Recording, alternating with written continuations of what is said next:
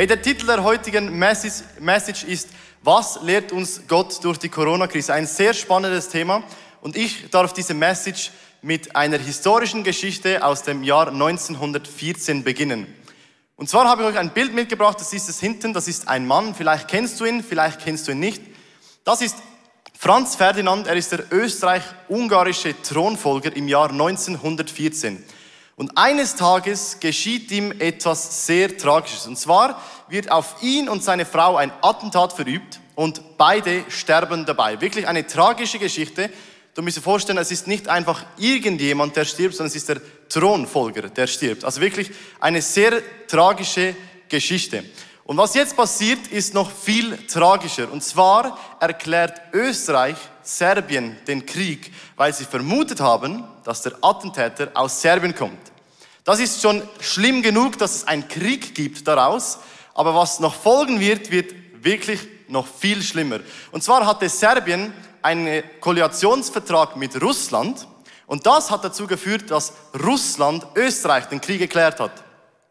Deutschland hat sich wiederum auf die Seite von Österreich gestellt und hat Russland den Krieg erklärt.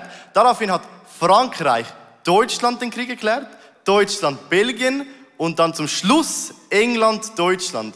Also wie ihr seht, hat sich innerhalb von wenigen Tagen aus einer, sage ich mal, kleinen Tragödie, wo zwei Leute gestorben sind, ein weltweiter Krieg entwickelt. Das ist wirklich schlimm. Innerhalb von wenigen Tagen ist aus einer Tragödie, wo zwei Leute gestorben sind, ein weltweiter Krieg entstanden, bei dem 20 Millionen Leute gestorben sind.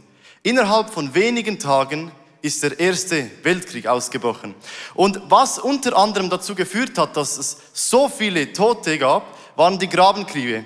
Und ich möchte kurz erklären, was die Grabenkriege waren. Und wie es schon im Wort heißt, ähm, haben die verschiedenen Gegner Graben gegraben, also sie haben sich regelrecht eingegraben und haben dann wieder geschossen. Sie haben sich eingegraben und geschossen und eingegraben und geschossen, eingegraben und geschossen und immer so weiter. Und das Ziel war, aus diesem Graben raus den Gegner im anderen Graben zu treffen. Also ich weiß nicht, wie gut das ging, aber äh, leider sind 20 Millionen Leute gestorben und das heißt, es gab schon irgendwie die Möglichkeit, den Gegner zu treffen im anderen Graben drin.